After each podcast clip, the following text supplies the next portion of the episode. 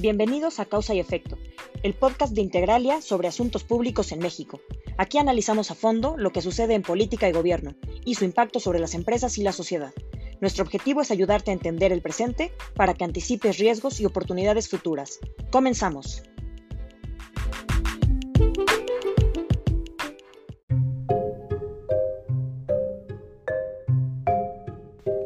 Bienvenidos a un nuevo episodio de Causa y Efecto.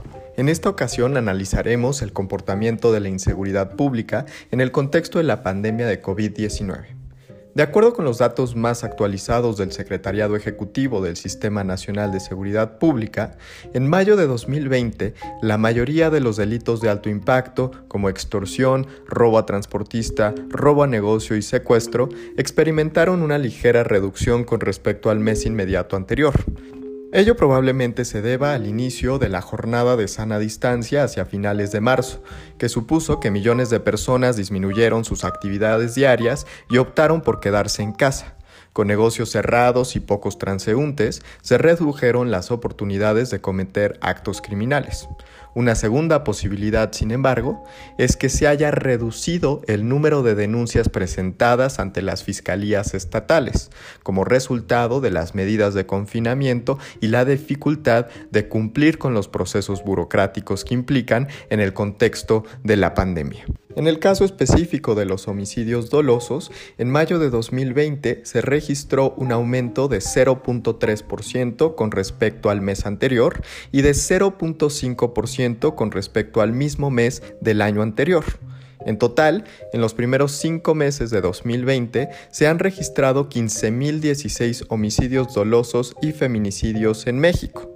Se trata del número de homicidios más alto registrado en los primeros cinco meses desde 2015.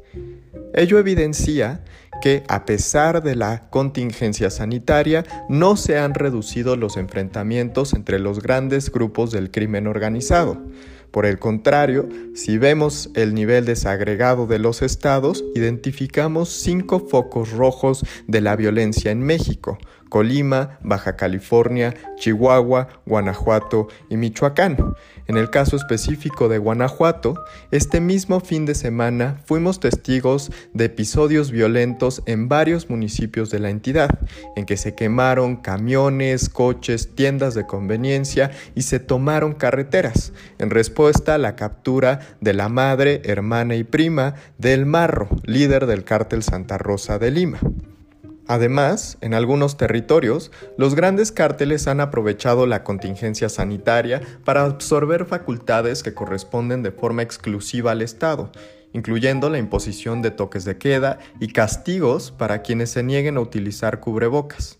En Guanajuato, Morelos, Tamaulipas, Sinaloa, Guerrero, Jalisco y Veracruz se repartieron despensas y kits de higiene personal. En algunos casos, estos esfuerzos tenían por objeto no solo afianzar una base de apoyo social, sino también mandar un mensaje a grupos rivales. Así, por ejemplo, miembros del cártel de Sinaloa repartieron despensas con el logo del Chapo Guzmán en Guadalajara, que se considera parte de la plaza del cártel Jalisco Nueva Generación. A ello se suma que las agencias de seguridad pública del Estado mexicano, incluyendo las Fuerzas Armadas, la Guardia Nacional y las policías locales, se han enfocado en atender y contener la pandemia, a través de operativos para supervisar filtros sanitarios, resguardar hospitales y laboratorios, trasladar medicamentos y atender a la población enferma.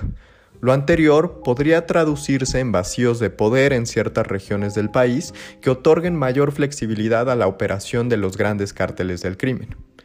En términos generales, dado que el gobierno federal aún no define una estrategia clara para hacer frente a la delincuencia organizada, es poco probable que se logre una reducción sostenida de la violencia homicida en el corto plazo.